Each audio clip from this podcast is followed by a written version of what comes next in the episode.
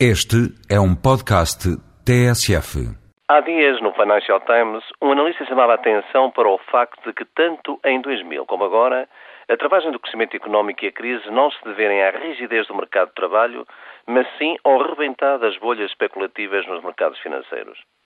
No entanto, os burocratas de Bruxelas e do BCE, em vez de se preocuparem com a diminuição das taxas de juro ou a regulação dos mercados financeiros e a escalada dos preços dos combustíveis, só têm olhos para a flexibilidade laboral e para a chamada moderação salarial.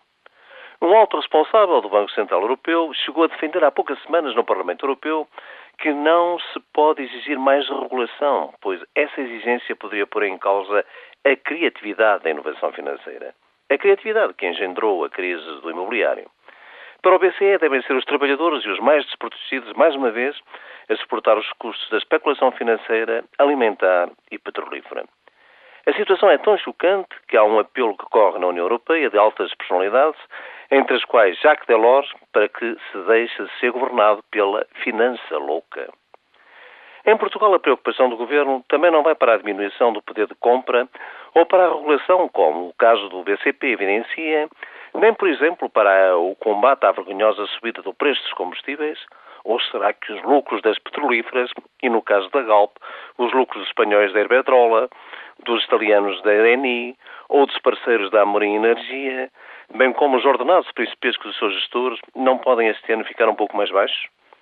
Por isso, não é de estranhar que um relatório da União Europeia com dados de 2006 revele que a pobreza e desigualdades sociais em Portugal são das maiores entre os 25. E o curioso é que o Governo veio dizer que o relatório era referente ao ano de 2004, procurando dar a ideia que a situação está muito melhor e responsabilizar assim o PSD e o CDS, como se uns e outros não tivessem estado sucessivamente no Governo com políticas de concentração de riqueza no essencial semelhante tornando a pobreza no país estrutural.